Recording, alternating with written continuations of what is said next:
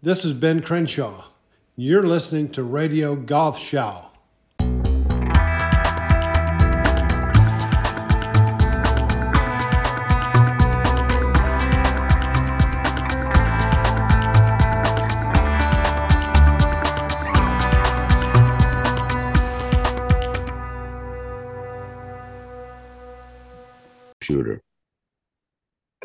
Ladies and gentlemen, boys and girl, this is Frank Forster with another episode of Radio Golf Show.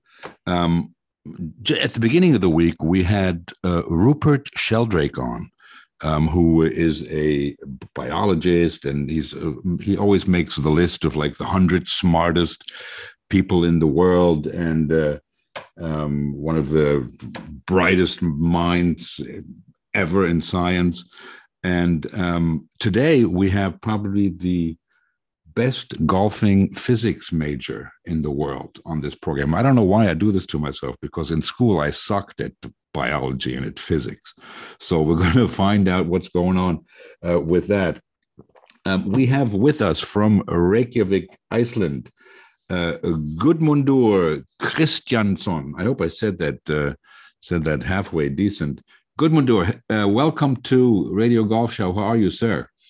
I'm very well. Thanks for having me. Oh, it's it's great. We we had the the, the great pleasure of meeting at uh, um, uh, Bleshy's place at the Porsche Open uh, uh, last week, where you played, um, and um, and we decided really on short notice to do a show. I think that's great. Um, you are the best golfer Iceland has ever produced, as far as I'm aware. Um, that that alone is is something in itself. But um, um, having talked to your to your coach Adi um, a few weeks ago and uh, uh, talked a little bit about Iceland, um, explain to to to me and to the listeners maybe um, what, what's it like to grow up in Iceland.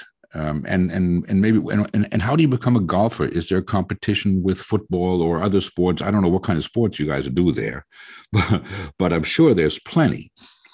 Yeah, pretty much everyone plays football growing up.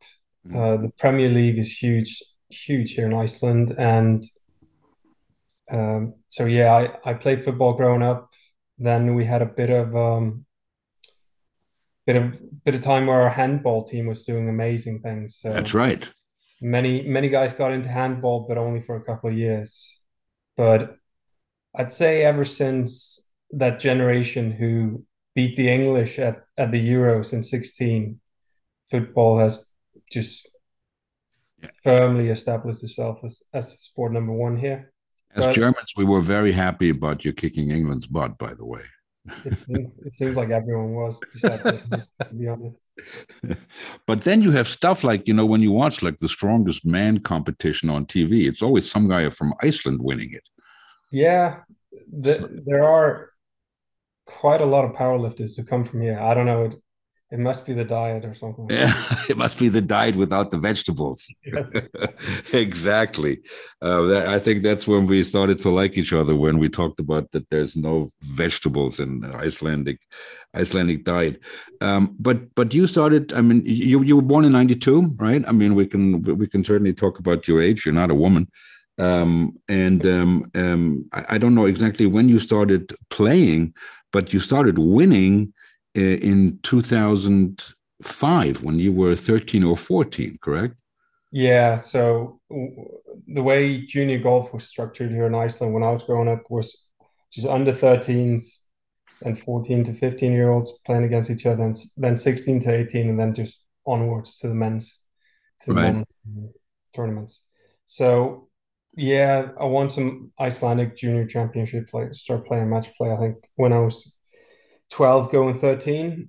Uh, but I'd started long before that. Uh, pretty much still wearing diapers when I started swinging. So Seriously.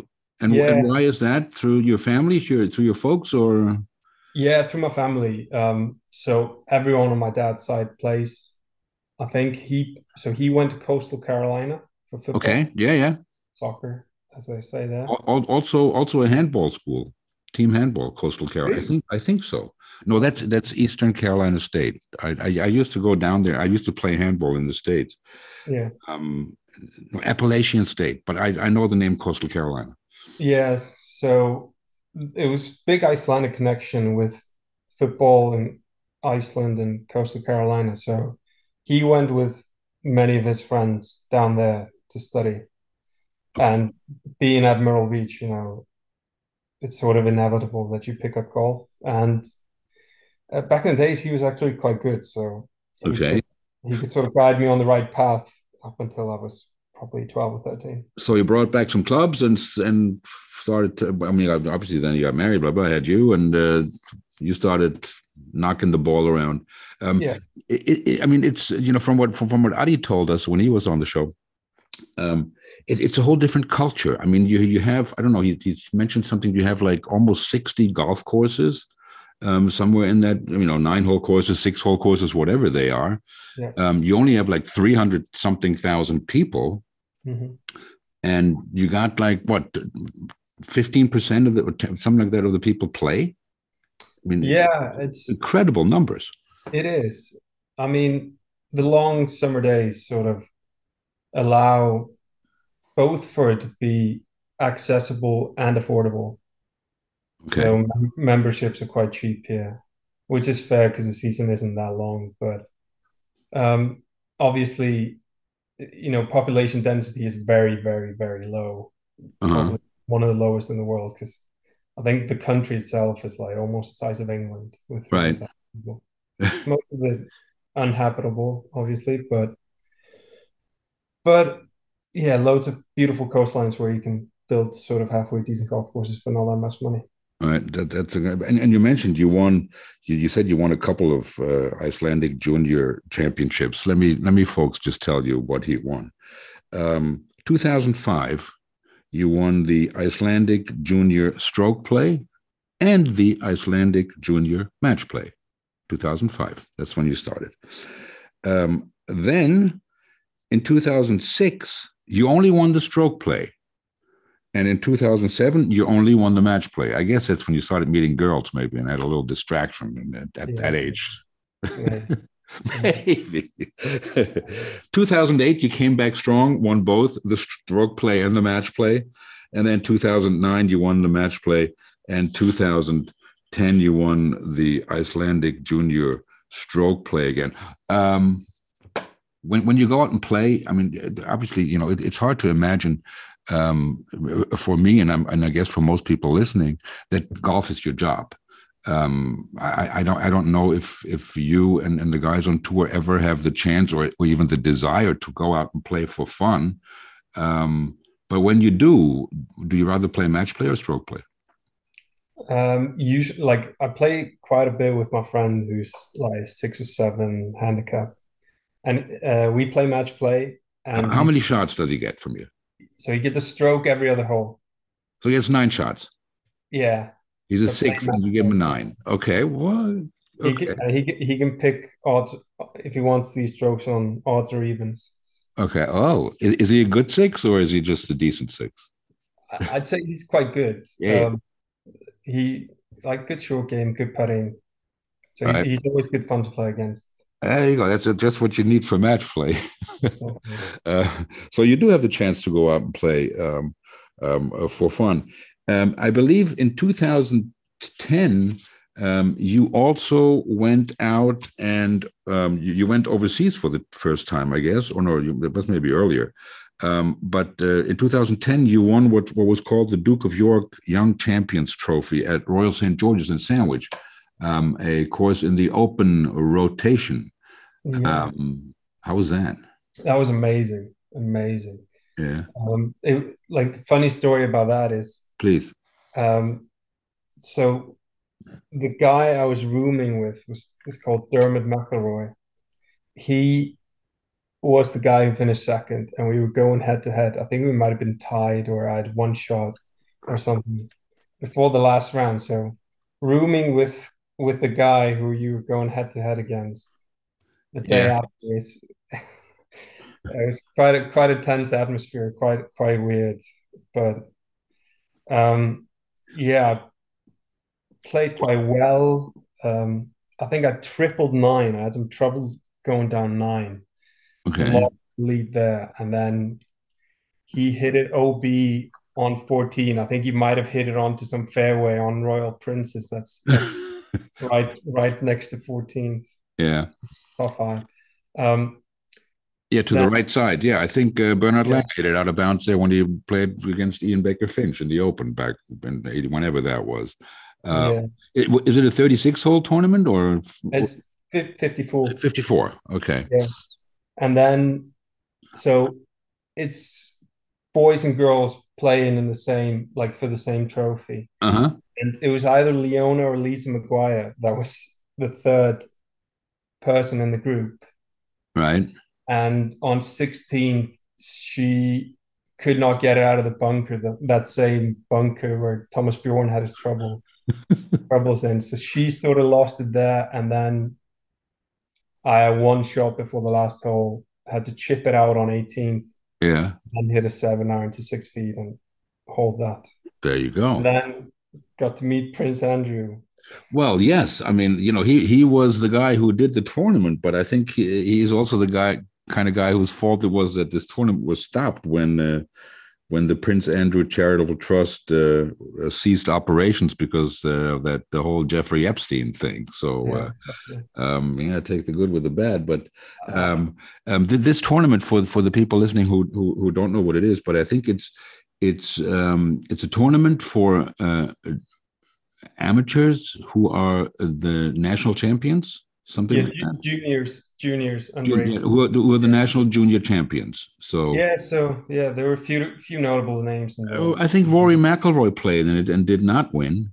Yeah one year definitely so. Yeah rory came second one year so uh, i mean is there and who else I, I, I saw the list of people who played um, but um, yeah, it's it, it, it's a big thing, and then to play on a big boy course like uh, no, no, of course it's in the open rotation. Um, it's got to be uh, got to got to be a thrill. It was. It certainly was. Yeah, there you go. Um, and then um, at some point, how old were you there in 2010? You were 17. 17, 18. Turning 18, 17, yeah. And then you decided to go to study in the States. Yeah. Um, how, how is, is that couple uh, a question with with two questions? Uh, number one, how did that come about? I mean, was that your decision? Did somebody tell you you got to go there? Did Adi tell you, listen, you got to go there? Um, and um, do you think uh, what is the importance of it to become a success later on on on the European or the PGA Tour? Is it vital? For, I mean, for you, I, I, guess it was to go somewhere because of where you're from. Yeah, um, there is quite like a cultural thing of Icelandic guys and girls going over there. Um, so most it's sort of like the default that people just go play college golf in America if they're from Iceland. Mm-hmm. Um, yeah, my dad obviously talking about getting education and stuff like that. I was never too bothered about that. I wasn't thinking about. well, you got to be pretty smart to major in physics and minor in math. I mean, that's just not. You know, I mean, I majored in political science because I was terrible at math. Yeah, um, yeah, I just so the high school system in Iceland is different to America, or probably more similar to Europe, where we sort of pick majors in high school. In high school. Yeah, so I, I just picked physics. So I had seen half this stuff before anyway, so mm-hmm. I was I was quite kind. Right, yeah. Um, as to whether it be an essential, I would I would have to say no, because many many guys on DP World Tour did not go to college. Did not go to the States. Yeah, and I think many guys, uh, it's, it's a bit of a shock for Europeans because the coaching methods and tactics are just different world in America. Okay. In different. which way? Um, we got shouted at quite a bit. Really? For playing bad or right or um yeah or just well it's a team sport number one right i mean it is yeah right? I mean, it's a team sport in the states. Um, but were you recruited to uh, to East Tennessee State, or how did you end up in East Tennessee State? Yeah, um, I played a quite a big junior tournament in Miami, um, three months, four months after after that Duke of York tournament, mm-hmm. um, and the coach at East Tennessee State saw me play there and gave me a good deal. I was in contact with other schools, but um, it helped that um, I knew a guy that was at ETSU, and then I'd met Adrian Meronk at Duke of York. Right. he was going there, so I figured it, it'll be nice to go to go to a school where most of the players are European. hmm I, I roomed with Adrian for all four years, and like the guys on the team were great. Okay. What, what, what did Adrian major in? Uh, business, I think. Business, Polish business. well, he's gotten enough money now to Absolutely. maybe put, put that degree to. he's got a he's got, he's got a business manager now.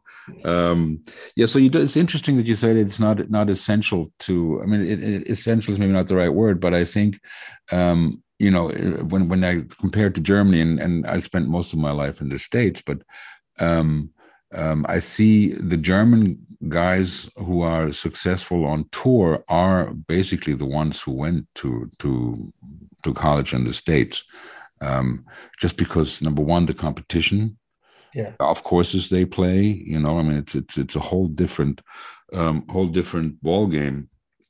Um, yeah, it is, and yeah, just the sheer amount of good players. You know, when you were listing those titles that I won in junior golf, yeah, it was pretty much me playing against you know one, two other guys who were you know similar level to me. But then you go to America and you're just everybody's good. one among many. You know, everybody's good yeah yeah and and and i think you see it now i mean you know and this is this is what makes this whole um, um, notion of the saudis buying the sport of golf so um, depressing maybe is um, i mean the, the the the the depth of players today at the top of the game it's unbelievable i, I you know i mean i've been, I've been watching golf since 1980 um, I never recall a time when there were so many good players.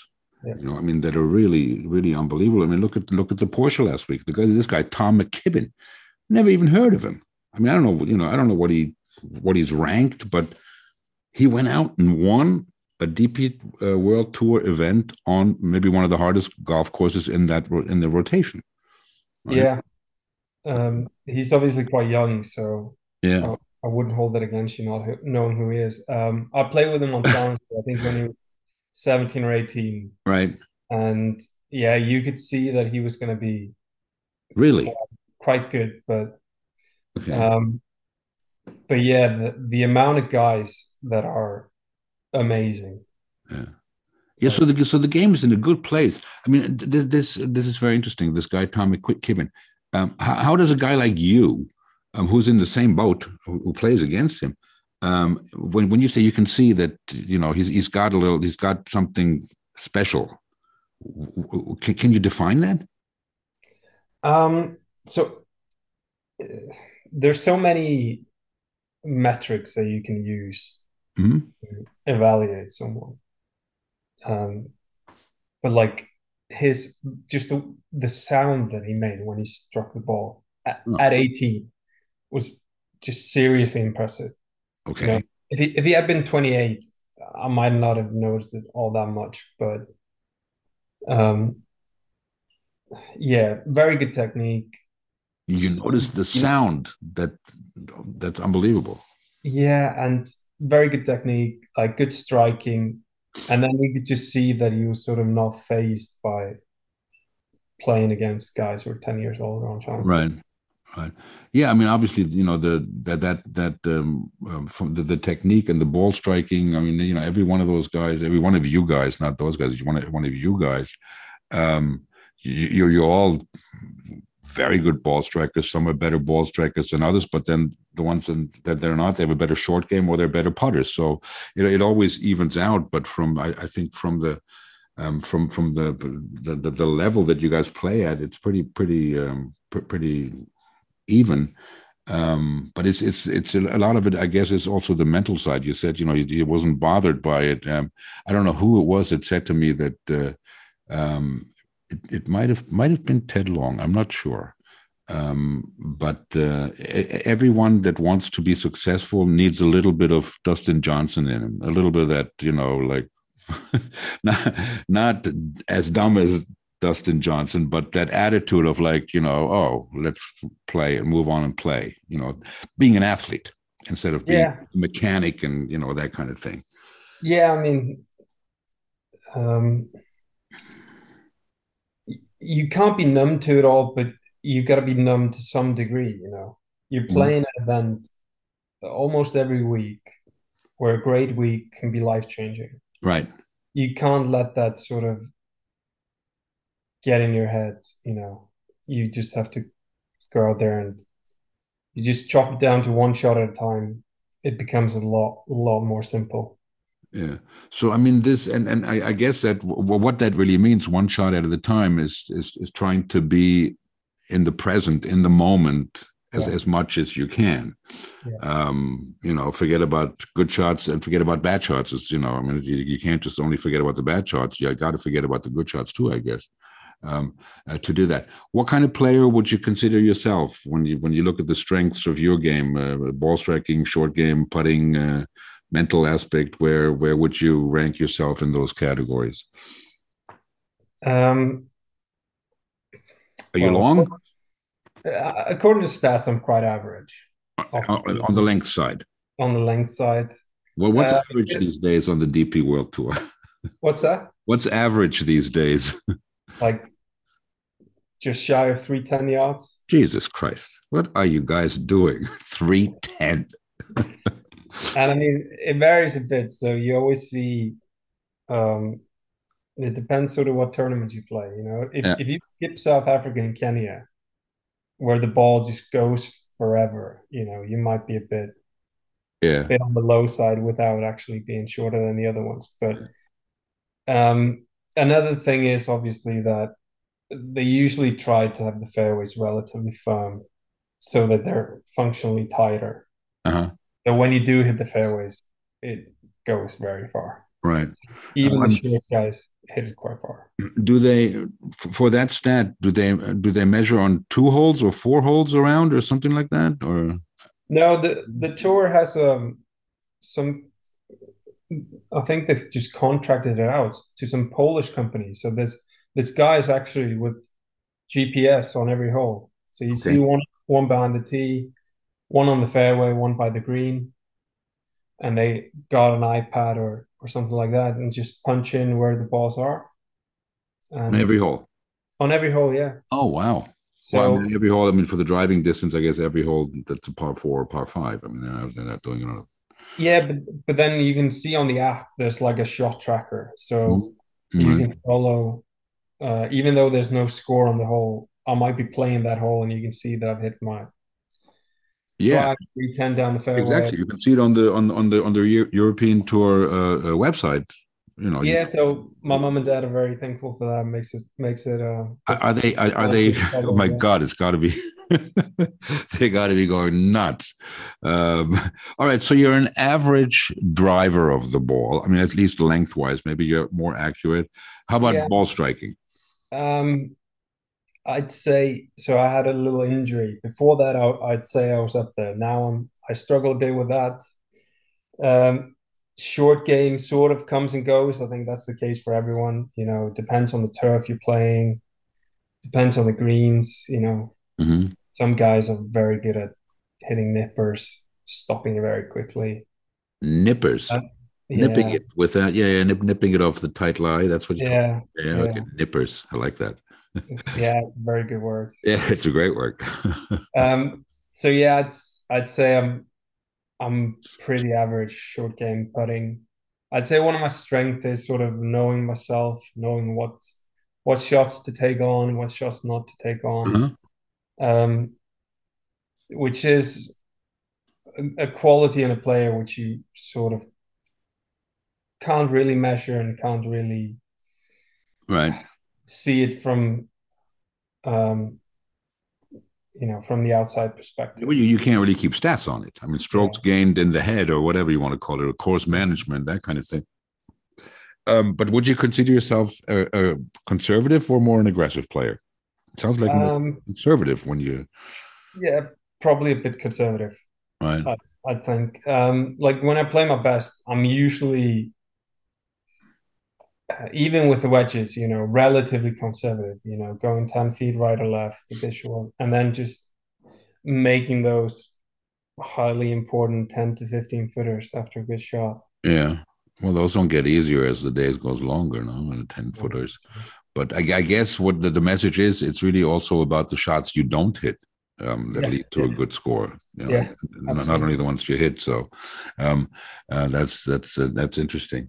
Um, the um, were you happy with your game at the Porsche? Um, happy with some bits, not happy with others. Um, there is so I hit it okay. I hit it okay off the tee. I didn't hold that many putts, but I felt like I was stroking it well. Mm-hmm. So it was that sort of intangible X factor, putting it all together to get a good score that just wasn't working. Right. But uh, the individual parts of my game were were fine. It was just the sum of the parts wasn't. Yeah.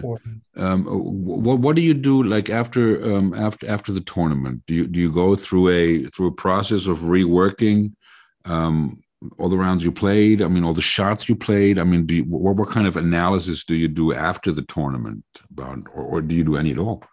Uh, yeah, I mean, you look at the stats a bit, um, bit of dialogue with the coach, but you know, I tried to chuck it away quite fast as well because uh-huh. if if you're thinking about this before going to bed, you'll be awake when the sun rises again. You know? yeah, well, yes, I guess. Um, um, and that's that's true. Had you played there before at uh, Green Eagle? Yeah, so I played Nordic League there. Uh-huh. Um, I think in 17, 18, and 19. Played it all the way from the back. A bit of a weird format as well, where we started with two rounds of match play, then stroke play within the groups. Um, it was early May or late April. Perfect weather. Cold. It was wet. It was truly perfect for Iceland. I mean, you get used to that. You yeah, must... but it, it was. It felt like walking around the whole island. and around the whole of Iceland. Yeah, and that Bleshy will be happy to hear that. I remember that hole that I, I think they've changed it out now, which was par three 14th. Um, okay. So it didn't used to be the short. It used to be probably the longest par three I've ever played. Like I hit driver three days in a row off the par. so even though it's stupendously long, it used to be even longer. It used to be even longer, yeah. But um, you know, um, obviously, um, it's one of two uh, uh, uh, European Tour events in, in Germany. The, the one in Munich is happening, I guess, after the Open, after the U.S. Open. Um, but um, obviously, the, the, the whole crew there at Green Eagle and and um, uh, Michael Blesch, I mean, they they set standards. I mean, you, you guys expect to play on pristine, you know, courses and perfect conditions. Um, but I think they even set standards on the European tour. I mean, they got fairways that in some country clubs are better than you know they're they're better than the greens in some country clubs. I mean, it's did did yeah. you find that? Yeah, I mean, it was an unreal shape. Uh, but one of, like you mentioned, one of the privileges of playing the European Tour is like you are at a pristine course every week where they've prepped weeks or months just mm-hmm. for that week. Exactly. They close the and course then, down. Yeah. And then you you know, you're on the practice tee where not a shot has been hit for say weeks. Yeah. And hitting fresh Pro V1s or yeah. Pro V1X if you like. You know? Fresh Pro V1s, not new ones, fresh ones. Remember that, boys and girls. Yeah. Fresh. You know. It's got to so, be different than than the course you play your your buddy a match play in Iceland. The condition. Yeah. So, uh, yeah, it it is it is amazing yeah. going to all these places and just yeah how how good they are every week is yeah uh, where, where the courses you played in college i don't know where east east tennessee what what course they're playing on are they playing uh what, what do they got there in, in tennessee they Not much. TPCs. Uh, um so the course we play it played at was called blackthorn like it's just good course. Right. But there's a few in the Appalachian Mountains there, like uh, if you drive a bit into North Carolina or into Virginia, Yeah. there's a few like private private um, country clubs, which probably most people haven't heard of because they Yeah. are They're awesome. that they're that private, and they are they were stunning, honestly. They're awesome. Yeah, yeah, I can imagine.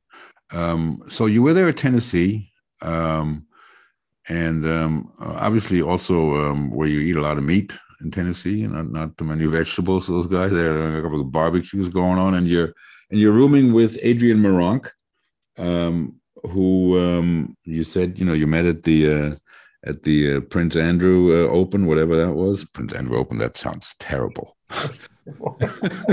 that sounds horrible. At the Duke of York Duke of York, um, yeah. yeah, Duke of York. Sorry, Andrew. At St. George's, let's leave it. alone. As a Duke of York. And um, I guess you were, you know, you, you became buddies with Adrian, and and and he's obviously been um, uh, uh, made quite a statement this year um, on on tour. He he won, and he's knocking on the Ryder Cup door and things like this. Um, you you you're still buddies with him, I guess. yeah, yeah, of course. Yeah, yeah, Yeah, we we got along well in college, and yeah. um, I had I had a very good third year in college, um, and he had a very good last last Mhm. fourth and final year in college. So I think he got an agent, got some challenger starts, got his challenge tour card through there, whilst I did yeah a few years on on the low in the lower leagues, and Right. yeah he's he's always been a bit step ahead of me, but what he's doing now for the past twelve months is Well, you've caught up. Yeah. you, you've caught up every time. I mean, even if he's been Yeah. ahead of you. So uh, some guys just uh, you know take their time a little bit. But uh, um, and and I'm sure the way I've gotten to know you, um, you know, you got to be super happy for him. What's going on? Um, but at the same time, you got to. I think you got to have a feeling that. Sweet Jesus, I've you know I've, I've beaten this guy. I'm just Yeah. as good as him. So you know, I mean, um, is it a little bit? Did you do, do do you feel that? Can you describe that? How that feels? I mean, is, when is it my turn, or what do I have to do to you know to win? I mean, is, is that does that play in your head, or is it just the uh, scan the hooligan uh, goes right by you? Uh, I mean, yeah, it's, it's nice when your friends do well. Mhm. Uh, and yeah, one aspect of it is that sort of confirmation that, well, if he's doing it, then I should be able to do it. Right. Um, yeah, and then as you mentioned with the timing, um, you know, it do, you, can't have it all at once, really. So you, Right. you have to take uh, healthy steps upwards in your progression, and if you just do that, then the sky is the limit eventually. So Mhm. I, I don't beat myself up about, you know, not being a tour winner or anything like that yet, at least. But Yet, at least. Yeah. Yeah. Um, yeah. Well, um, you know, then after after after Tennessee, um, you uh, you you turned uh, professional pretty much right away, right? I did play. I did play. So rest. I, I finished college 2016, and I really wanted to play Eisenhower Trophy. Yeah, that's a great tournament, isn't it? And, yeah, and it was in Cancun, so Oh, wow. Couldn't really say no to that. So I played Eisenhower Trophy. I went to Q school as an amateur. Um, I got through first stage Q uh, school for the European tour, for the European Tour. Yeah. right? Um, I had a, I think I had an absolute stinker of a third day in Q school, and then I shot five under to make it on the number through first stage. Um, chipped in on the last, took the flag out, everything. Knew sort of that I needed that, and then missed second stage. Turned pro a few months later and started playing Nordic League. Right. Um, and um, and and then you started winning on the Nordic League. Yeah, um, I was working with Addy at the time, and um, the first two years in Nordic League, he he was living in Berlin. Then he, he moved back home around Christmas in 2018, and that helped me quite a bit. And yeah, 2019 was a great year. Yeah, and Three and- wins very early on. and and then you through that year, not nineteen on the Nordic League, you qualified for the Challenge Tour. that Yeah, so through these three wins, that means I like immediately I got a category on Challenge Tour. So I just stopped playing Nordic League um yeah, midway through 2019, just play the rest on Challenge Tour. yeah. Um i mean you know nordic league and and and, and i mean these are the these are the steps almost all of you guys take you know unless you're fucking matteo manassero or whatever. Um but um you know you all take these steps um, um how, how, how do you how do you finance it? I mean it, it, it, it can't be cheap. Um um, and then and then maybe um, maybe that's something not only from that time but to your current year your your first year on the European tour uh, maybe you can talk a little bit about um, um, how you set your goals for for a year Yeah. Um, yeah, financing is is obviously probably the trickiest part of it all. Mhm. Uh, we're very fortunate here in Iceland. We have a fund of companies that, plus the Golf Union, that yeah, they put money in a fund and then they just distribute it to some of some of the professionals here. So the fund's called Forskot, um, which have supported me since I turned pro. And I mean, without it, I, I probably you wouldn't know me. I would never have gotten where I Right. am. So finance financing is huge. The year on Nordic League maybe costs anywhere from I don't know, 30 to 50,000 euros for on the. Nordic League Yeah. yeah Because we have to fly so much. Yeah. and okay okay let's let's just take the 30 to 50,000 a year something like that um, what do you how much do you win when you win a Nordic League event Uh, about A, a regular event, maybe 6,000. 6,000 A big one, 10,000 euros. All right, so let's say you in 2019 you won 20 grand. Something. Yeah, I want I want a bit more. Uh, in 12 events, Oh. I want I think 27,000. 27. Yeah. yeah. Okay, and it costs you you you just you you're barely breaking even by having a killer year. Yeah, well, fortunately, I only played half the year on Nordic League, so it was half the cost. That's the math minor coming in right there. and then and then challenge tour.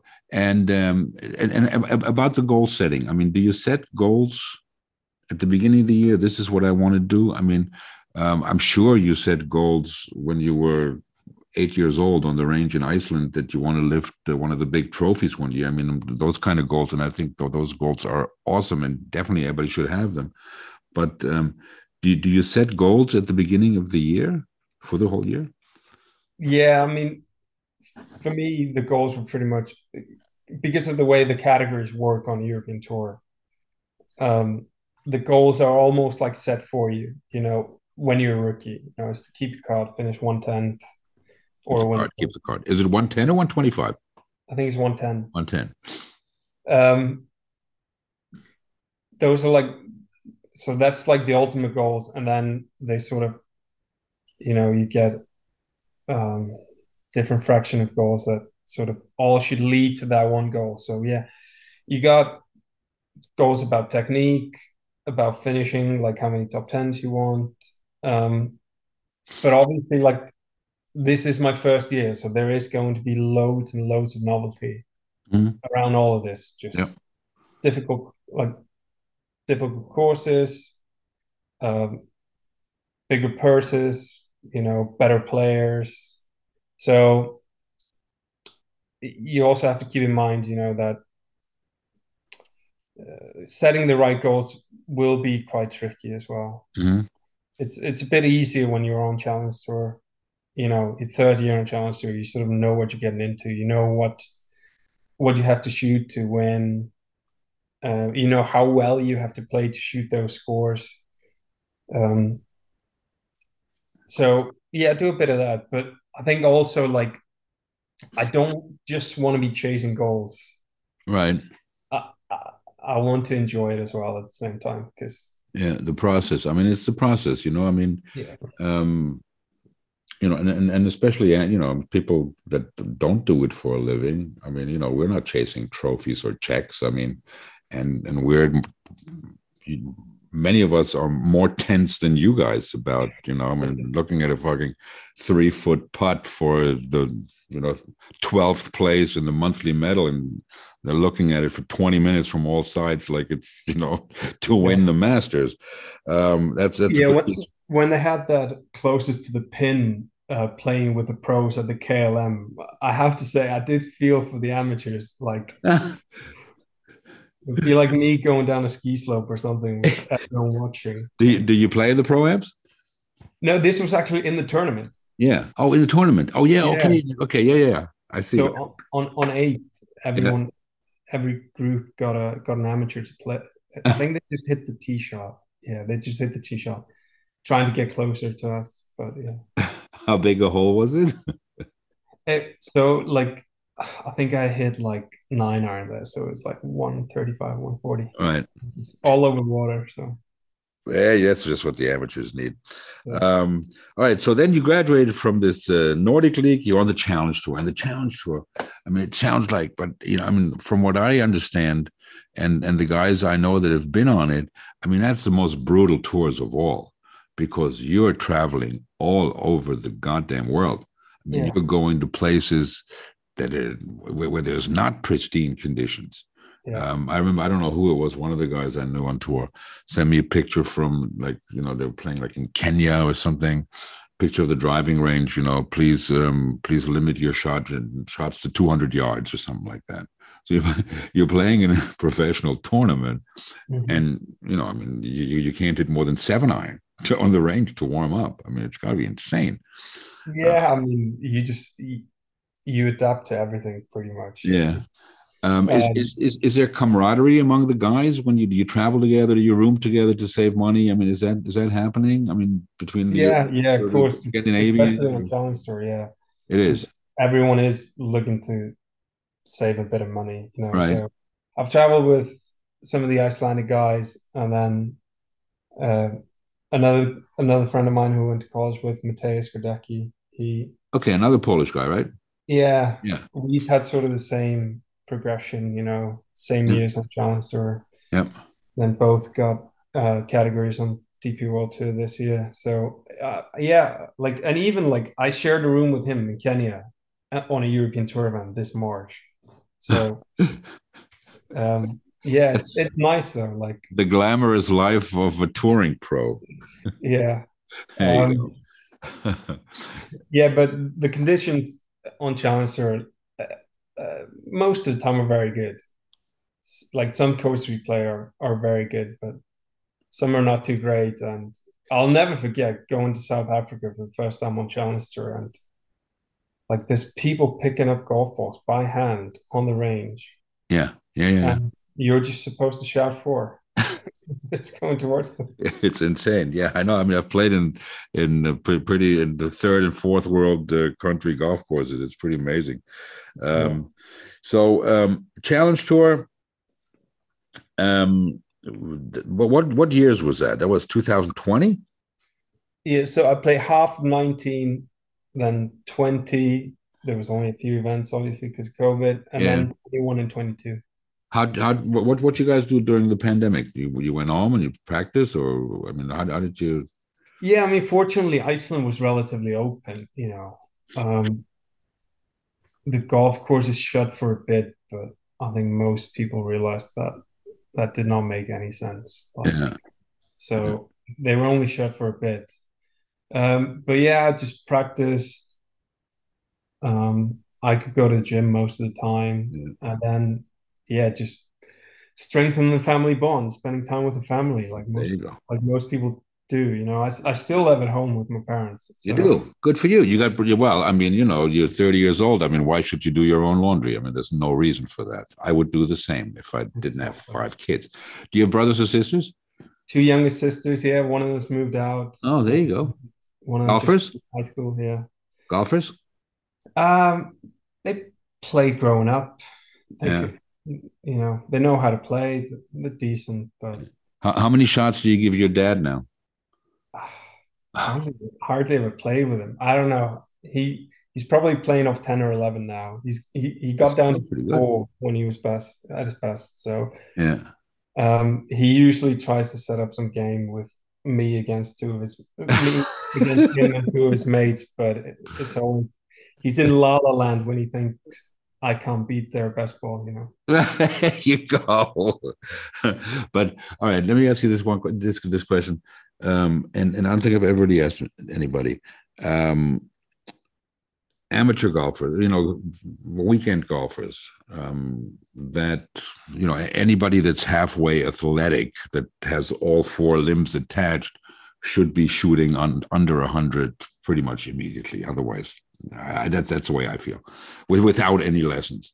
Mm. Um, and and then you know you start working a little bit, you start playing more, you know, then you break ninety. Um, you know, you hit you hit these plateaus, you know, and and and for many people, you know, the plateau is single digit handicaps, breaking eighty on a regular basis, that kind of stuff. I was down to a four once, and and, and that was my plateau. I mean, it just could. Um, um, you, you obviously never those plateaus never mattered to you. I mean, how quick did you get to let's say scratch? When were you? At what age were you a scratch golfer? Uh, I reckon probably 14. 14. 14, 15. Yeah. yeah. And and just I mean, why didn't you have any plateaus? Did you practice more than anybody else? Did you have more talent? I mean, it's so obviously like the season in Iceland is it's short. So um, during the winter, growing up, you get bigger and stronger. So I get um, fatter. I get fatter. but yeah, so you come back bigger and stronger every season, uh-huh. like in the beginning of the season. And I mean, that fact alone makes you better okay. growing up. Um, yeah, and I mean, getting good lessons, folks, like improving your technique every winter. Yeah. And just time off as well helps you know? At, at, that time when you were when you were 11 12 13 you you you, you practiced every day? Not every day but i so i played football till i was 12 i think. And i have this vivid memory of like going to a football tournament. I was i was very, very small as a, as a 12 year old kid and i just remember getting tossed around by some guys you know it was like it's like i don't know Get out of the way. like Germans, it would be like Mario Götze against Anthony Rudiger every day. That was that was, that was what was happening to me. Um, so yeah, I remember That's leaving great. that. I remember leaving that football tournament early to go play a golf tournament, and I played against guys who were just as big as those football players They were that were tackling me in football and they could not do shit against me in golf. There you go. That would see that. And, and then I was like, then I was like, yeah, it doesn't matter how big they are on the golf course. Yeah. I can them. This is, I mean, you remember the moment where, you know, this is incredible. This is uh, wonderful. Um, yeah, I had similar. It, it, I, moved to the States when I was that age, when I was 13 and uh, in it was eighth grade and, and you know and, and, and you, you have to play all those sports. You have to play basketball. You have to play baseball. I had no idea about the rules. And this was in new jersey and i had to play hockey ice hockey. I could skate but i too was a smallish 13 year old and i got pummeled yeah. on the hockey rink um, didn't play golf then but uh, um, I remember that, and, and uh, never liked hockey since. Um, all right, let's talk Challenge Tour. You, you, you're you're you're doing well on the Challenge Tour, um, and um, and then it's time to move to the big dance. So, did you go? How, how many times did you go to the qualifying school? So I went. Well, you went right away after after college. Yeah, so I went 16, 17, 18, 19, and then they did not have a qualifying school in 20 or 21. Okay. So I think I missed first stage. So I got through first stage, missed second in 16. I missed first stage in 17 and 18. And then because my success on Nordic League in 19, I was exempt. I did not have to play first stage then I got through second stage, and then I missed the cut of final stage. Okay. And then So it's three stages and then the final stage? so it's it's first stage, second, and final. So Oh, first, second, and final. yeah, Okay. so three in total. Yeah. Then this year, oh, sorry, last year, I thought I would have to go to first stage because I was doing quite bad on the challenge tour. And then I think a week or 10 days before close of entries, I finished third in a Challenger event in Finland. Just had a great week, sort of out of the blue. Shot Out of nowhere. Yeah. How does that happen? Do you have any idea? It's just like it is almost similar to like you know when there's a cloudy day and then just for a few moments the sun just manages to like squeeze through all the clouds and everything gets a bit brighter, a bit warmer, a bit easier, just feel a bit better. You know, I I came into the week, I made the cut the week before after spending two weeks here at home, having had an absolute stinker the five weeks before that. Yeah. I worked on my game a bit here at home, went to Ireland, played K Club. Beautiful, beautiful. Yeah. club. Um, did okay there, made the cut on the number, sort of very, very average weekend. And then I just came to Finland. I remember taking a day off. And I just came to the course and I just hit it quite well. I went to the putting green, putted quite well, played two decent practice rounds, and then was just solid all week. It's, You, you, but you- felt something. I mean, you, you, had not that you had an inkling, but you had you, you knew something was. yeah, and everything just felt a bit easier. Uh-huh. know? Yeah, yeah, yeah. Yeah, it's, it reminds me. Um, I don't know what year it was.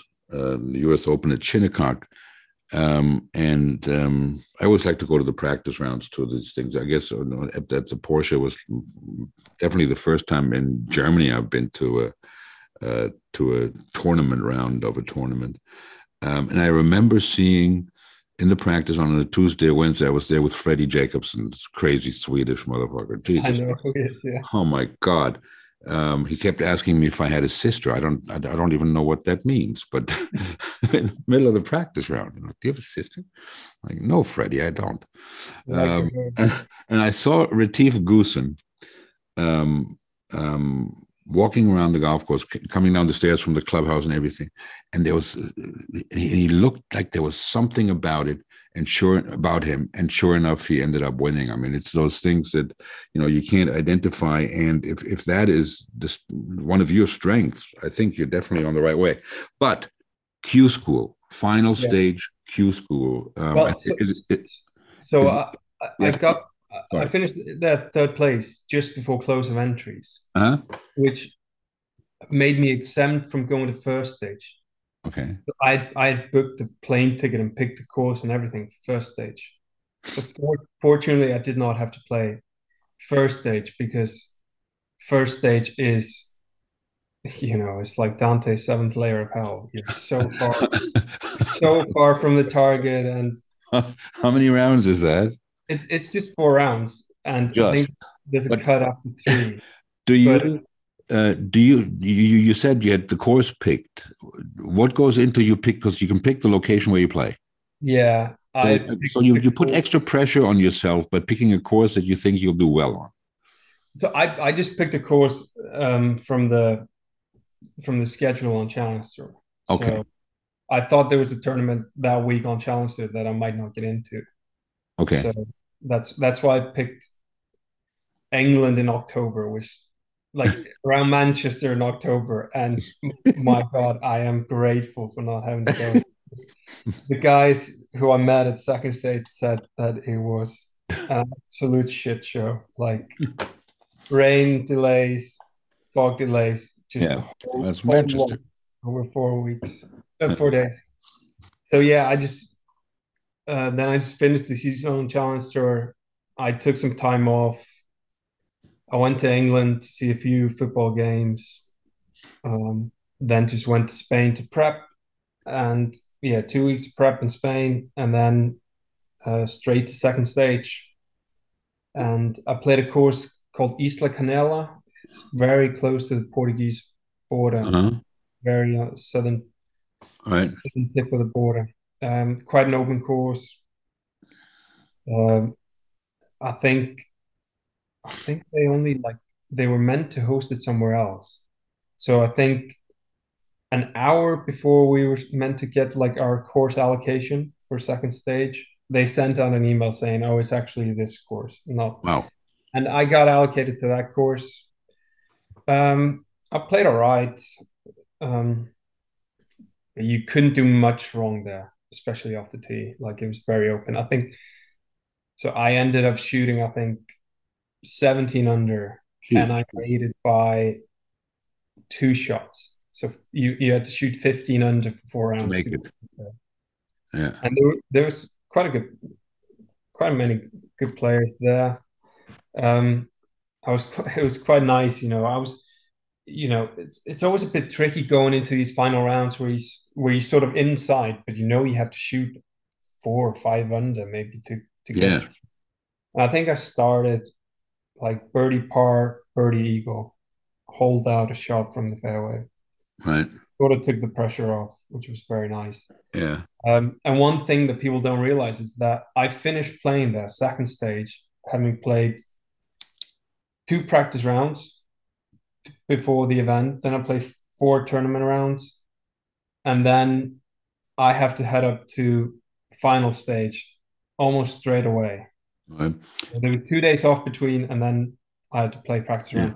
Are you walking around with a caddy? Are you carrying your own bag? What? what, what how can I imagine this? Uh, what, what's going on there? I had my dad on the bag there. You had your dad on the bag. How's Yeah. that? work?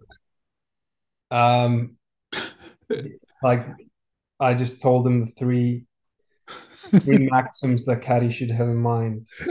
Which are? Uh, show up, keep up, shut up. but was he like, son, let me caddy for you, let me caddy for you? And you just said, yeah, come on, dad? Or did you? Uh, he had like mentioned it to me, and I was thinking about it. yeah. Yeah, it obviously worked yeah, out. then I thought, just fuck it. Like, it'll be fine. come on, dad. Fine. Um, so yeah, he he did a good job. Um, you know, then you make it by two shots. You shoot I only made second stage by two shots. Yeah. Okay. Um, and then it's final stage in Lumine, I guess that is uh, in the uh, um, in Spain, right? yeah, Is it? Yeah, is Kali Carlson still there? The Swedish guy is he the GM? uh, I think he's left, but I, oh, okay. I'm not sure. But I did meet him. I, th- I think I played with him once. He's, he's like a little planet. He's like a meter fifty and round. Yeah, yeah, I know, I know him. Uh, so, but this this uh, this has got to be the most brutal golf tournament in the world. Um, well, besides maybe the, the the qualifying for the PGA Tour, but this is six rounds, right? yes. Six rounds. Um, grown men throwing up in the locker room. I've heard, um, and um, and it's not like you know um, um, a bunch of guys like you um, coming out of college, having played the Nordic League, having done well on the Challenge Tour, trying to make the next step. I mean, you're playing, uh, and I think in 22 you played um, in in the final stage uh, with uh, Marcel Siem, who has like I don't know 500 tour starts with uh, uh, Mike Lorenzo Vera. I mean, there's guys there that have that have won on on the European tour. I mean, these guys are in the tournament. Yeah. Right. Yeah. It's, How does that feel? proper tournament. Uh, I mean, you obviously like see these guys, and you have seen them throughout the years. Like, Yeah. um, people don't know, like people who just follow top tier golf, they don't really notice when someone falls off the track. Mhm. So Nassim played played Challenge Tour in 21. So I had seen him quite a bit there. He was probably the biggest name in Q school. Um, but yeah, it's so I think it's everyone from uh, like 111th to 150 or something on Right. the by rankings. Yeah. The Thai guy, the fat Thai guy, was also there, right? Yeah, Happy Aphibarnrat. Yeah, he was there. Yeah, there were there were many many good guys there. I mean, these are guys. I mean, he played in the Masters, I think, or something like that. Kiradech, right? He played PGA Tour. Yeah, he definitely played PGA Tour, and then Yeah, he's just, just just a year and a half ago, I think he was playing PGA Tour. right, right. Like, so these guys are there. do they do they walk around like they own guys like you? I mean, Siem always walks around like that. Like, you could put him on Wall Street and he would walk around like that. Um, everyone's a bit different. Um, but I mean, I, I, think, I don't know, there might even be more pressure on them, to be honest. Really? Yeah.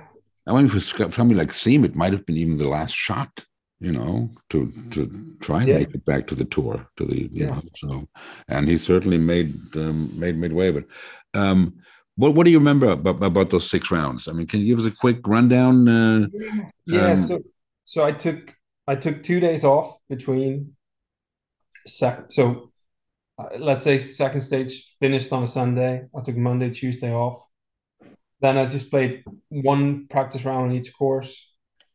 Um, and in the practice round before the before the first round, I hit a shot on one of the holes and it came off very weird with my driver.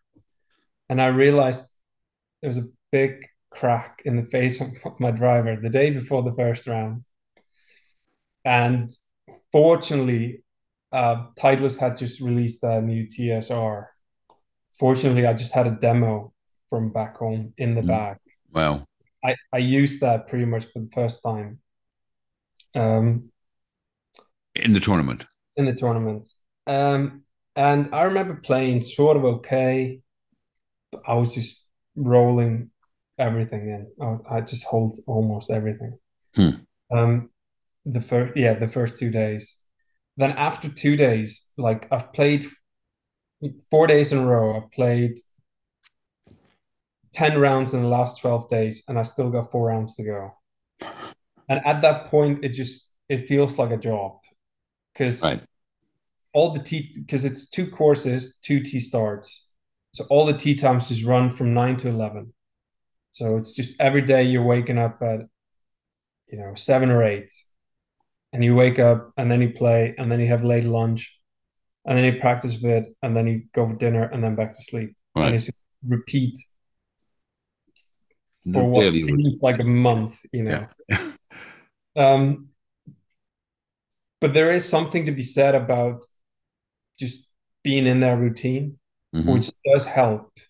Like this would be a dreadful tournament if you would have a 740 tea time followed up with a 130 okay day. Oh, I never knew that. Yeah, that, that so yeah. so that routine is quite is very helpful, I would say, for a long tournament like that. Mm-hmm. Um, but I was I was just very stoic about everything. Um, so the goal for Q school was just make the cut of final stage. Okay. The cut but comes after how many rounds? That comes after four rounds. Cut comes after four rounds. But after two rounds, I think I was tied second. Okay. You sort of like, you know, your expectations go up a bit. You start thinking like, oh my God, I might make this. All these right. Questions that you know. Does that change your game? I mean do you start to protect more or i mean it, it must have some kind of influence. No not really because you're so used to these questions pop up and you just like you acknowledge that you have them. And then like you don't chuck them away but they are just so much a part of everything you know. Mm-hmm. you you play out scenarios in your head blah blah blah but then you just say off course. No, no, no, off the course. Off the course. Yeah, but then when you get to the course, it's just like it's just another day. You just you know what you're gonna do. You have a good yeah. game plan, and then yeah. you just go and execute that. But what helped me was like I was putting so well that I felt I could barely make any bogeys, and then I was putting so well that I was always going to make quite a bit of birdies. So I think over those ten rounds, um, so second and third states combined, I think I made 11 bogeys and nothing worse. In 10 rounds? In 10 rounds. Sweet. Jesus. On like final states, these are two proper golf courses where you can yeah throw away some shots quite easily. So yeah. so that sort of takes the pressure. Like I know I don't have to fire at flags to make birdies. You know, if I hit a few decent wedges, I should make tons of birdies. So right. it was that coupled with I don't know. I just I felt great that week. I just Okay. like I think my experience from that Q school will probably be, you know, top ten ever most enjoyable Q schools anyone has ever played. Really? there you go. That's something. Yeah, I mean, I did quite enjoy it, like, because, like, you're chasing something that you've wanted for m- more than a decade. Right. I mean, uh, you you understand the the the, the bigness of the moment. I, I don't think I do when I'm when I'm playing now. Okay. But then, I mean, you see the big fucking scoreboard. I mean, it's one of the most impressive scoreboards in the world. That that thing there, Yeah. right? Yeah, and I mean, just even five rounds in, you feel like there's so much, there's so far to go still. Uh-huh. And I remember I did not get nervous until I got to 16th tee In the last round. in the last round because 16th is a par five, so you shouldn't make bogey. 17th, par three, just hit the green, and then 18th is a short par five. Right. And I knew three pars would get me in. You know where you stand. Yeah. Yeah, yeah. I mean, it's one of the first things I asked you when we met is whether you're a scoreboard watcher, because I don't understand people who said I don't watch the scoreboard. It's like, uh, I mean, when you play foot, any sport you play, you want to know what the fucking score is. Yeah, and yeah, I think yeah, guys So- who want to be like who have that. So you know three pars are going to do it. Yeah, I know three pars are going to do it. That's when I start to get a bit nervy, uh, and I hit. I hit loads of bad shots, but I had just accounted for that. So I had two iron off the tee on 16. Nice. I laid, I laid up with two iron. then I just this so there's water all the way left, and it's like a slight dog leg left. And then the pin was tucked all the way on the left, so I think I just I hit like a 110 meter wedge shot. I just hit it 30 feet right because I knew I was going to two putt, and then I hit the green on number 17, and then I hit two iron on 18 as well, which is crazy because the fairway is like 50 meters wide but like you don't want to chuck it away. yeah. Like you really don't want to chuck it away. So I hit some like the worst two iron I have ever hit. Like Or like a like a low burner or what? no, it was just like a push chunk slice with Push like Chunk slice. 190 meters, and it was Nice. some Tho- tho- that's what my push chunk slice looks like 190 meters. With it. Yeah, but if I hit if I hit a lot of those, Yeah. it's not great. Thank God it was a short par five. Yeah, exactly. So I think I laid up with the six iron, and then I wedged it to like 12 feet and missed that. But yeah, And then you, you made it by, and and that, that was more than enough, the, the three pars. Yeah, I think I actually ended up making it by like two or three shots. Right. Yeah. Well, I mean, the guys that, um, and, and, this was last year, um, you know, and, and we mentioned some of the guys that were, um, that were there. I think the guy that won is that Swedish guy that's been on TV now a couple of times. I, I think, did, did he win already? Yeah, he won in Belgium. That Forsström guy, whatever his name is. Yes. Um, and then you had um, um, Aphibarnrat, and you had the German guy Nick Bachem, who um, has won, right? yeah, Um, then you got uh, um, um, Siem, you know. Then I mean, you got David Horsey and uh, um, all of these guys that are uh, uh, names that you know. I mean, old guys, you know. I mean, Niklas Lemke, how old is he? That Yeah, Swedish guy. It's got to yeah, be. I mean, this is almost. Uh, almost senior tour stuff. And then um, maybe um, while I turn on the light, maybe you can um, um, then then you have different level different levels of exemptions of how many tournaments you get in in the next year. Yeah, so uh, I think I'm in category 17, which is top 25 in ties from Q school. Um, Okay. so I'm in sort of that that last category, which is considered a full tour card. Okay. And then, so the way the categories are structured is there's maybe four winners categories. So you get like if you win a major or or WGC when when they were on the on the schedule. Then you got winners of Rolex Series events. Then winners of you know two million euro purses and up, and then winners of two million euro, or less than two million euro, and then you got the top 110 from the rankings the previous year, and then 20 Challenge Tour graduates, and then top 25 in Q School, and that's that's pretty much it. The rest are, you know, guys who finished a bit lower than 20th on Challenge Tour or a bit lower than 110 on European Tour. Yeah. All the way down to guys who missed the cut, no, who made the cut at final stage, uh, but did not come top 25. Okay. So then you Uh, get your card. Categories is quite long, yeah. Then you get your card. Now you need money. Because you got to be traveling. Yeah, yeah, It's got to be more expensive than, than the Challenge Tour to be playing on the European Tour. yeah. You guys it- pay it- entry fees to these tournaments? Yeah, we pay entry fee for. What? really? How much? Um, I think it's 95 pounds. Really? Why? What is Keith Pelley doing? About 95 pounds to play. Jesus. But I mean, you know what? I mean, this tournament, uh, you know, at at at, at the, the the the Porsche, um, I mean, it's two million uh, euros prize money, right? I think three hundred something that, that McKibbin guy got, um, you know, which is less than the than the, the girl got winning on the LPGA. I mean, it's you know, it's not, you know, I mean, it's it's it, it just doesn't seem in balance with you know everything's bigger in America, I guess. Yeah. I, I, I, I guess it is. Um, but um, and now um, when when when you talked about goals earlier, you said you know keeping your card hundred tenth, whatever it is, um, um, on on the on the money list. Um, but I mean, hundred and tenth. Um, that's got to be somebody who makes, and I, I'm I'm guessing, two, three hundred thousand, three. Is is that fair? Is that a number? Yeah, I think I think one I think Paratore missed his card last year, making 350,000 euros.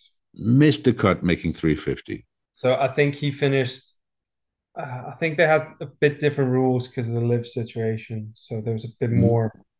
So it was top 117, I think, last year. I think he finished 118th. And I think, yeah, I think he made 350. Yeah, I mean that's incredible. You make three fifty and you're out of a job, basically, Yeah. right? Yeah, yeah. uh, he- he- I, I, I like the way he plays that Paratore kid. I think he's got he's got game, right? Yeah, he's he's a very good guy. He actually he won the first European tour event that I played in in 2017. Okay, Yeah, I mean, he's like one of those guys like Manassero, the Italians. I mean, it's a shame that it does. It looks like no Italian will be at the Ryder Cup, but uh, Yeah. um, looked like he would he would be a player, but uh, he's he's kind of disappeared. I mean, it's it's amazing how some of these guys disappear. Um, you know, like you said, um, and and nobody really knows knows why. Um, I would imagine one of your long term goals is probably the Ryder Cup. Um, it's yeah, it's it's a dream. It's a dream. I'm not as of now. I'm not. I'm not. You know, thinking It's, it's good to dream. Yeah, it Right, is. It's definitely is. good to dream. Um, now, um, tell me about um, that the the 18th hole at um, at at Green Eagle, where well, the French guy that made the miracle birdie with the three shit shots. Um, Please, this is this is this is a great story, ladies and gentlemen. This is what what what round was it? Second round. second round. Yeah, You're playing with. I was playing with Alex Levy and Sandy Lombard, Okay, yeah, uh, was- Zander has lost his game a bit, right? He was. I mean, I don't like. You don't really notice. Like it's tough to follow all the guys. Yeah, yeah, yeah. I'm sure. Yeah, I mean, I, it's easier for me to follow them because I don't see them. Yeah, I mean, I they're just coworkers pretty Yeah. much I see every week, you know. And Is everybody in their own bubble? no, no, not, not definitely in their own bubble. Like, like we have nice interactions and that kind of stuff, but uh, when we're on the course or in the players' lounge or playing a practice round together, we're not like we're not asking really much how the year is going. Yeah, always, yeah, yeah. You're just yeah, your colleagues, right? Yeah, and we just talk about less serious stuff than that. In, Um, in the practice rounds, do you play for a little cash? Uh, every now and then, so it depends who you're playing with. Yeah. Uh, what What are the games? I mean, not how much, but what are the games? Just You could play anything. You just play birdies, play uh, Yeah. just match play or stroke play or whatever. cool. Um, yeah, I mean, uh, like I, I play pri quite a lot of practice around with Nick Bachem. Uh, then I play with yeah Mateusz Gradecki, who I went to college with quite a bit, and then yeah, I mean, then it's just you play with some random guy. Like I played back nine with Jamie Donaldson last week. That was so Oh. much. Ryder Cupper. Yeah. Winning Yeah, I Ryder mean- Cup wedge shot. Yeah. Yeah. asking him about that shot and everything. Did you? Yeah. like I, I was definitely like asking him like as a fan of the European team. Fanboy. You're walking. You're playing Yeah. back as far as a fanboy. That's nice. Yeah, I mean, I got a little goosebumps when he was describing it. Yeah, well, I'm sure he did too. Yeah, he It was did. awesome. And and then, you know, I mean, where's Jamie now? I mean, a lot of those, you know, a bunch of those guys. Uh, but um, yeah, that was exciting, of course. I mean, Yeah. who, who would have thought he would? All right, so you're playing with Levy and uh, Zander Lombard Yeah, Sander Lombard. on yeah, the 18th hole. Yeah, and then And what happened? Well, I I hit the fairway, but I'm a bit on the right side of the fairway. I think Levy hit it in the drink on the left, and Sander hit it. He missed the fairway right. Um. So Levy just lays up. Sander is like he's in quite a thick rough, and it looks like he's trying to hit this big hook, like aiming at the hospitality area where you know I don't know there's hundreds hundreds of people there just drinking having fun Yeah. and like it was it was as if he was trying to play it off the roof of the hospitality area and just get it up to the green but yeah he hits it doesn't get the curve on it hits the hospitality area probably scares the shit out of everyone there and I just I hit it right of the green. Then Levy just kept playing. He just hit all of his shots because I was waiting for Sanders. So yeah, he hit one in the water, then drops one, and then he just finished the hole. So it was it was as if probably to the spectators, it was just as if he was playing by himself. And I'm not sure what to do because I can't see Sander. And you're standing up by the green and two. It's a par five. Yeah, and quite close to the hospitality tent. And then I just see his caddy, you know, rushing through, like he walks through the hospitality area pacing, and then he climbs down the fence and continues mm-hmm. pacing. He's on the other side of the hospitality. Yeah, so I can't see anyone. And then we just waited and waited and waited. And then he hits a shot and he just pitches perfect on the green, goes to 20 feet and makes it for birdie. Like, Makes it birdie. two shit shots. Two really bad shots. Yeah, and I mean, but it's just you see these guys who are like, it's like their efficiency just gets better the closer they get to the hole, and I think that's the same with me. You know, when when when I play well, the closer you get to the hole, the more efficient you get, and that's sort of what what makes the rounds. You know, what builds good scores. Granted that you're not whacking your driver OB and Yeah. stuff like that. Yeah. Yeah, well, I mean, it's amazing, you know, to, to watch these guys. I mean, even if they go in the drink and uh, um, they, they they always, almost always, if they go in the drink off the tee, they almost always end up putting or chipping for par. Yeah, yeah. E- even then, you know, I mean, it's it's incredible. I mean, that's how they, I guess you you you shoot those those unbelievable, um, unbelievable scores. Um, what what do you do um, when you're not working? Any any any your hobbies that are interesting that uh, that Yeah, I watch I watch a lot of football. You do watch a lot of football. Who's your Yeah. favorite team? Mas massive Arsenal fan. So Ar- Arsenal. yeah, Why? um, because my dad watched Arsenal win the FA Cup in I Ah. 1978 or something like that. So he's So you're stuck with that. It You're was stuck with that. uh, it was pretty much become an Arsenal fan or or or move out. Yeah. move out. Did you watch the West West Ham game yesterday? The No, I, I didn't. I was I was playing Oh. golf. Yeah, I was practicing. So, uh, but I was I was glad to see them win. So one of my mates is a big big West Ham fan. Yeah. So It's amazing. I mean, you know, three of the three European finals, all with Italian teams in it. Yeah. And and and you know, a couple of years, everybody said that the Italian league was dead. Yeah. And here they are. You know, I mean, Champions League uh, semi-final between the two clubs from Milan was uh, was pretty impressive. I got to ask you one question.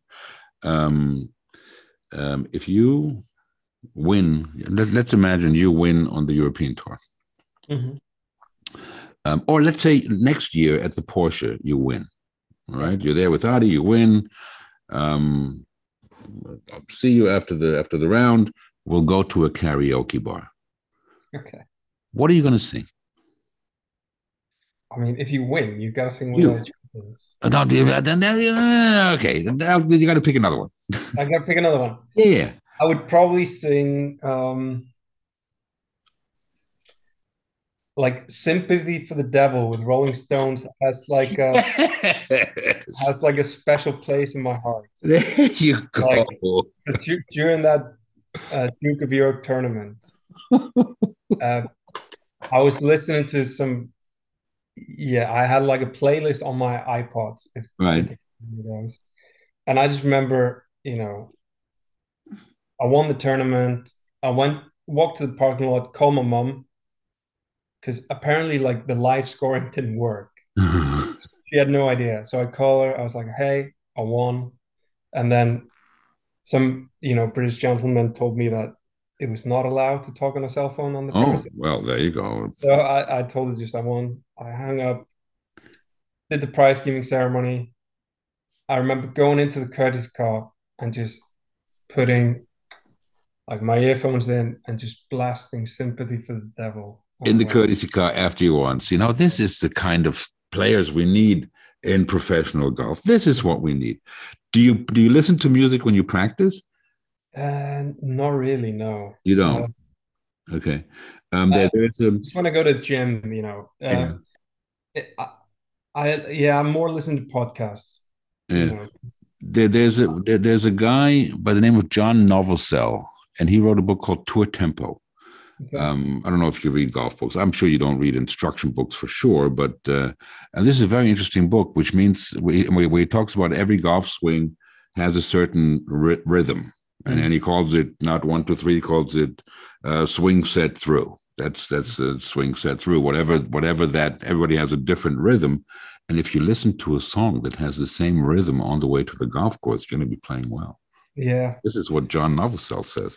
But yeah, sympathy mean, for the devil, baby. Great, great song, great song.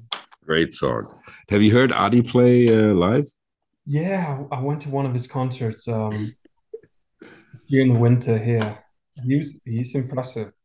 He is. Yeah. Very I mean, impressive that you can be this good at teaching golf, music. Yeah, absolutely. I mean, it's all you know. It's it's it's the passion, and I I asked. I remember asking him. I go, um, if you had the choice to go on the range or or practice your guitar, he said, practice the guitar.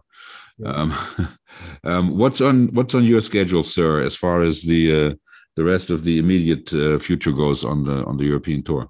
So uh, I'll be home till 19th of June. Then I fly to Munich, play BMW. Oh, you're playing the BMW? Okay. Yeah. Then I hopefully get into British Masters and Made in Denmark. And then I think it's a couple of events in America after that, which um, with my category, you know, being quite low in the Q school category, I'm not sure uh, which of these events I'll get in. So, like, which ones would they be? They're called Jeez, I can't remember what they're called. But but, but uh, tour events, PGA tour events. Yeah, they're. I'm not sure what they're called, but they're being played at the same time as the Scottish Open and the British Open. Okay. So most of the PGA All right. guys are coming over for those. Right. Yeah, yeah. That's why they have a co-sanctioned events for us. Th- those those are good. Um, those are good events to do well in because yeah. I mean not because the big guys are not there, but um, you know I, I, always find those events fascinating. Um, how would you compare the Challenge Tour to the Korn Ferry as far as the level of players? Is it very sure. similar? I've, I haven't played much since college in America. I've hardly okay. played at all in America. Yeah. Um, it's usually just easiest to yeah to see you know there's there's more money there and that's it yeah and i mean challenge tour is like the field in a challenge tour event is always comprised of around 100 guys from the categories. So guys who've sort of, you know, earned their status there. Mhm. And then there's always 50 invites. So, you know, Right. if you decide to host a challenger event, Exactly. Yeah. you can invite 50 guys. So, you know, I think Yeah, they're inviting. One guy invited this uh, former baseball pitcher to play, and fucking, you know. Yeah, I what think- the fuck is he doing there? I think Andriy Shevchenko played one challenger There you go. But like if it's just one, but then again, if it's just one, right? Steph Curry has played Web.com events, so Yeah, but he's he's supposed to be pretty good. um, yeah. Well, I, I I I might see you down in in in Munich. Um, I'm not sure if I'm heading down there, but um, um, I'm planning on it, and um, well, I'm not. But with with this with the kids, you never know uh, what's going on. Um, what else did I want to ask you? Um, well, you are now officially a Golf Show All Star, which is an Yeah. impressive list, and you are. And thank you for that. You are lowering lowering the average age by a mile because half of our guests are pretty much dead. Um, no, I wouldn't go that far. But um, but um, yeah, it, it, it's good to have somebody uh, like you on a, a young guy, a fresh guy that takes it just just the way you talked about it today. I, I- find that highly impressive. Um, age of 30. yeah, yeah. Well, there you go. But I mean, you know, thirty is the new what? Twenty? I don't know. I mean, I, yeah, I feel at 20. Yeah, well, there you go. I mean, that's when you you, you have that, and and you know, talking about that thing that you have that you can't describe. I mean, maybe that's the experience of Yeah. of of you know having done many things in your life on and off the golf course um, that benefit you, and maybe that's why all these child prodigies, wh- whoever they are, Manassero, we had that German guy Dominic Foos, you know, it was like the next Bernard Langer, and uh, um, you know. Who knows what happened? anyways, as a golf show all star, you are entitled to participate in our Roto Fests, where we try to pick the winners of the majors. So one is coming up on Monday when we try to pick the winner of the U.S. Open. Um, confirmed, we have uh, David Ogren from Texas is joining us. We also have Ted Long.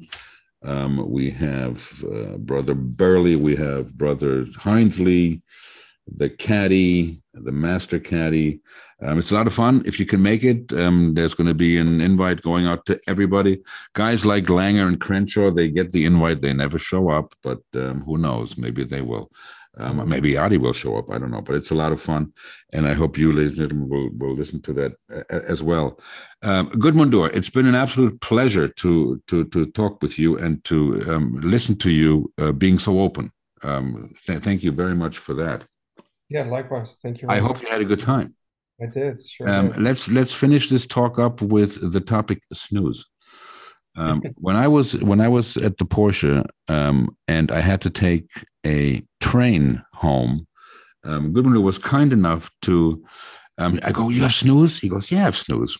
And um, and I come from the uh, Skruf or General or whatever they are. You know those little pouches that you you know you keep the can in the refrigerator that doesn't go stale and not using it every day.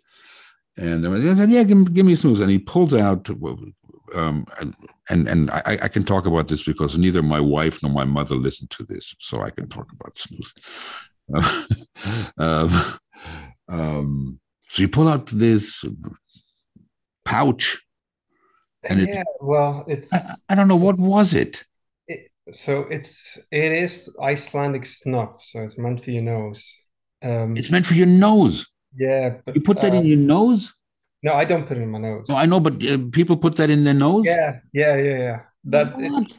it's like a massive cultural thing here that goes back hundreds of years, you know. Yeah, like that stuff, like that Brandwein you drink, whatever that is called. Don't you drink? Brennivín. Yeah, I don't. Brandwein. when you live on an island, I mean, fair enough. You know, you can do whatever Yeah. the fuck you want. And I mean, I think just people probably out of sheer boredom here back in the days just had to be innovative, you know. and and then you built like this paper contraption of like I don't know if it was like rolling papers glued together or what. It was like some kind of Yeah, you just take a tissue and a tissue.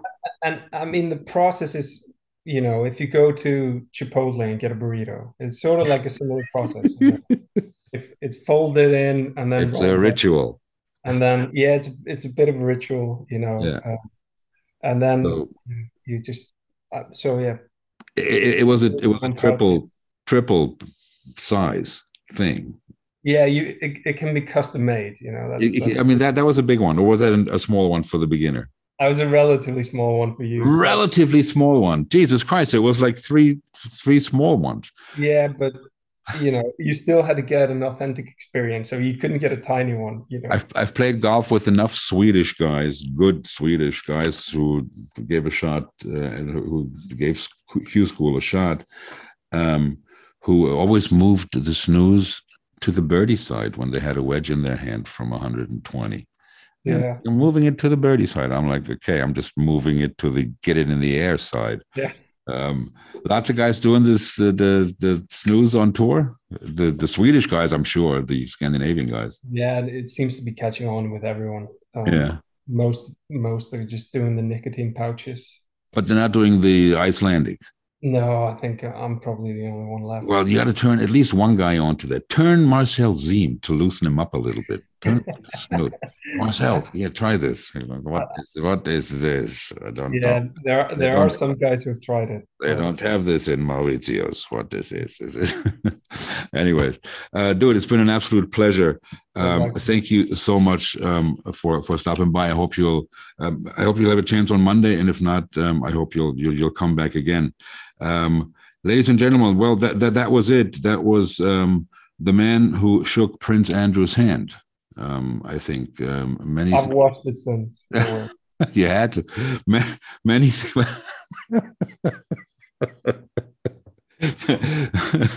That's good to know. That's comforting because I shook your hand. uh, um, many thanks for listening, people. Um, we are back in the raw golf show mode, as you can see, instead of treading water. Uh, Monday, as I said, you can you can enjoy our RotoFest number uh, ten, which is a, a round table of experts. We like to call them.